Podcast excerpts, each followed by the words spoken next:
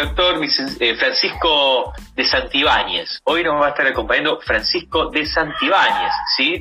Francisco de Santibáñez es secretario general del CARI, que es el Consejo Argentino para las Relaciones Internacionales. Vamos a aprovechar, es un invitado de lujo, es un hombre que realmente nos puede ilustrar, nos puede traer este, información de primerísima mano, como dijimos, de qué es cómo se está viviendo la, coyuntura del mundo frente al coronavirus, esta, esta, dinámica, esta nueva dinámica, estos nuevos desafíos, tiempos de crisis, tiempos de oportunidades, ¿no? Y cómo está parado Argentina ahí. Entonces, vamos a aprovechar para hablar con él también de la agenda del CARI, ¿no? El CARI, que es, eh, ahí me avisan que el invitado ya, ya está en línea, el CARI, que es el Consejo Argentino para Relaciones Internacionales. Entonces, vamos a darle la bienvenida, hecha la presentación, vamos a darle la bienvenida a Francisco de Santibáñez. Buenas tardes, Francisco. Luis Logran te saluda. ¿Cómo estás? ¿Nos escuchas bien? ¿Cómo estás, Luis? Sí, te escucho perfecto. Gracias por la invitación.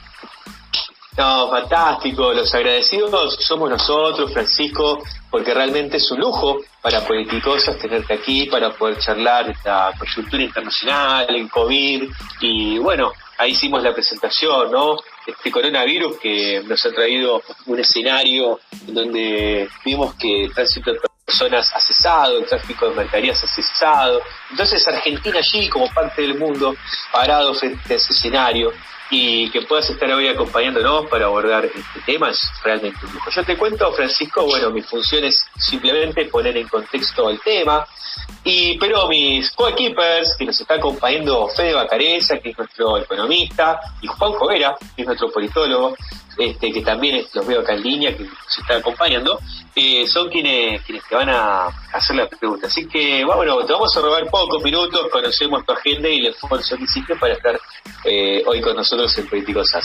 Eh, a ver, Fede Bacareza, vamos a Fede. Hola Francisco, ¿qué tal? Buenas tardes, ¿cómo estás? Un placer saludarte. ¿Cómo andás? Igualmente, un placer. Bueno, primero que nada, queríamos por ahí que eh, nos cuentes un poquito, justamente el CARI eh, es un ente eh, sin fines de lucro en Argentina, sumamente importante, sumamente relevante en el pensamiento, en la reflexión de la política exterior. Y tuvieron este año una agenda muy, muy profusa, muy, muy activa. Eh, para el año que viene, creo que han llevado para adelante un desafío muy, muy grande, ¿no? Tener una agenda muy, muy activa y haberse adaptado por ahí a, a estos medios virtuales y poder compartirlos por este medio. Para el año que viene, ¿tienen pensado también una agenda así? Sí, como decís, fue un año muy particular, que también en cierto sentido fue una oportunidad para instituciones como el CARI, porque la virtualidad nos permitió estar más en contacto con especialistas del exterior y con el resto del país. Fue más fácil que se sumen a las reuniones eh, miembros y no miembros de, de distintas provincias, así que yo creo que, eso fue una buena noticia. Tuvimos un porcentaje, un incremento de cantidad de eventos académicos muy importante eh, y el desafío para el año que viene yo creo es encontrar un punto justo entre la virtualidad y si, sale todo bien y volvemos a las reuniones presenciales, no desaprovechar las oportunidades que, que, nos generaron las nuevas tecnologías, ¿no? Pero bueno, creo que es algo común con la mayoría de los think tanks de Argentina y del mundo. Claramente, claramente. ¿Sabes qué? Eh, yendo ahora directamente un poquito por ahí a, las preguntas, eh, los que te conocemos sabemos que sos un especialista en los temas que tienen que ver directamente con los Estados Unidos, especialmente con los Estados Unidos. Y hace poquito hubo elecciones en Estados Unidos y se dieron eh, justamente un cambio en el color político en el país del norte. En tu opinión, ¿qué puede esperarse en materia de, relaciones bilaterales? ¿Puede llegar a cambiar el lugar de América Latina y especialmente de la Argentina en la agenda estadounidense que viene? Yo soy de la idea que no va a haber cambios muy grandes, en primer lugar porque Estados Unidos, más allá de la polarización política que, hemos observado, llegó a cierto consenso en términos de política exterior respecto a la necesidad de contener el ascenso de China como una gran potencia mundial, porque eso pondría en riesgo eh, la supremacía de Estados Unidos, la seguridad, el bienestar, al menos desde la perspectiva de, muchos políticos y analistas en Estados Unidos. Entonces me parece que Estados Unidos cada vez va a ver más a la región y especialmente al cono sur eh, y a Brasil desde una perspectiva de ese conflicto con China, de esa competencia Y eso es independiente de, del presidente Trump o Biden. Después hay otros temas como Venezuela que, tampoco van a variar demasiado. hay un deseo desde Washington de que se produzca un cambio cambio de gobierno eh, eh, creo que pacífico pero que, que, tenga lugar ese cambio eh, entonces en líneas generales creo que no va a cambiar demasiado sí creo que va a haber una una, una perspectiva distinta más en favor del multilateralismo y de la colaboración internacional, que quizás eso genere oportunidades. Creo que hay un tema importante que es Brasil. Claramente Bolsonaro ya no tiene un gran aliado eh, en la Casa Blanca como era Trump. Puede haber presión por cuestiones de medio ambiente.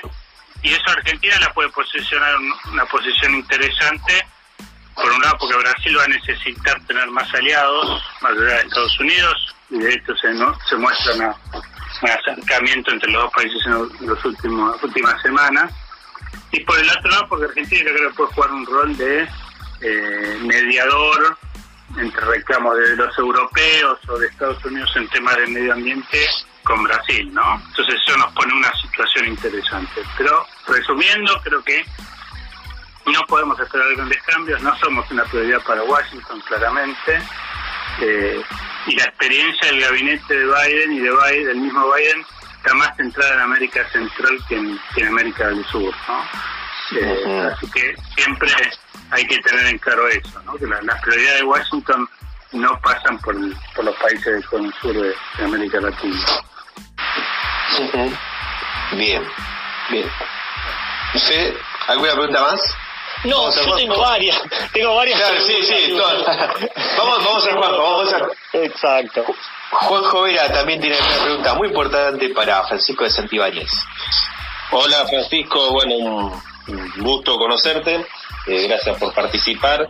Te quería consultar eh, respecto al rol de Latinoamérica. Vos decías, bueno, la política norteamericana por ahí va a estar centrada más en América Central más que, en el sur y en este sentido eh, si lo ves un poco desarticulado a todo el bloque latinoamericano ya sea eh, las diferencias que entre Argentina y Brasil pero en general el bloque latinoamericano, ¿cuál es tu análisis en, momentos donde el multilateralismo parece empezar a, prevalecer, donde los, los, diferentes bloques se van abroquelando como ocurrió en Asia, pero ¿cómo lo ves? ¿Cuál es tu perspectiva de lo que está pasando en América Latina con respecto al mundo, no?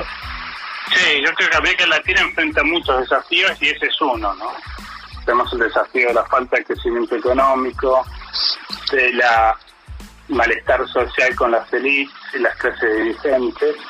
Y un tercer problema es la, falta de integración ¿no? o de coordinación de las políticas exteriores en, en un mundo que es mucho más complejo eh, que el que enfrentábamos hace 10 o 20 años atrás. Eh, los intentos de integración, yo creo que un problema que tuvieron es que tendieron a ideologizarse, los gobiernos más de izquierda impulsaron el UNASUR, los de derecha, se acordarán hace unos años, el PROSUR.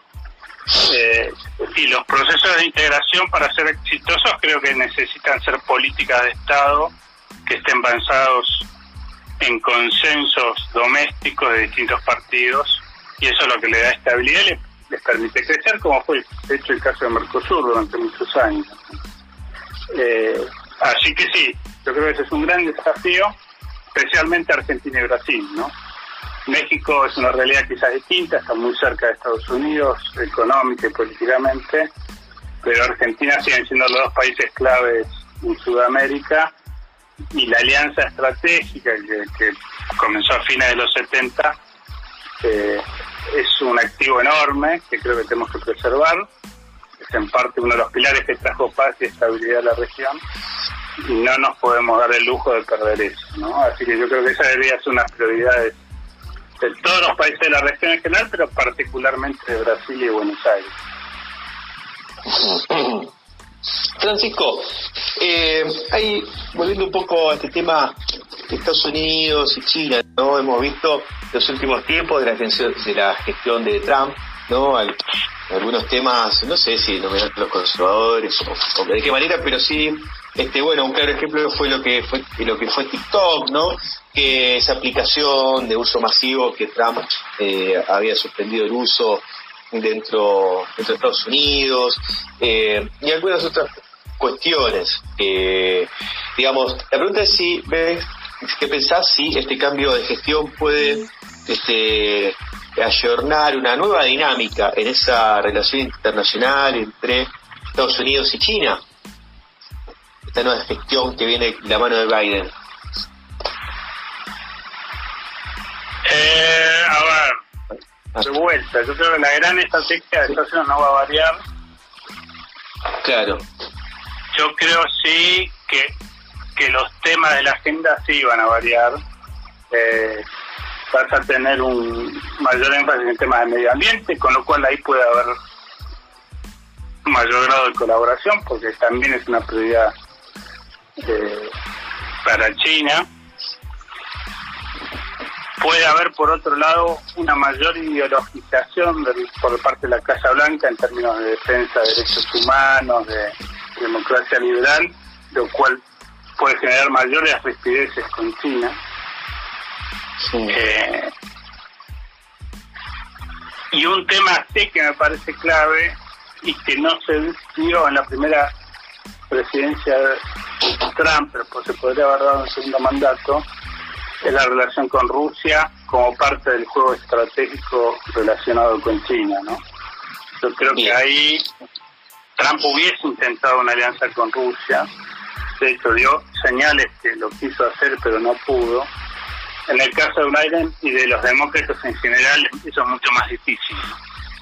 Eh, entonces probablemente Estados Unidos entre en, cierta manera se distraiga, sea más fácil que se distraiga de su, objetivo principal, eh, que es mantener la presencia en Asia eh, como, como escenario estratégico prioritario, que de hecho es una estrategia que ya empezó con Obama, ¿no?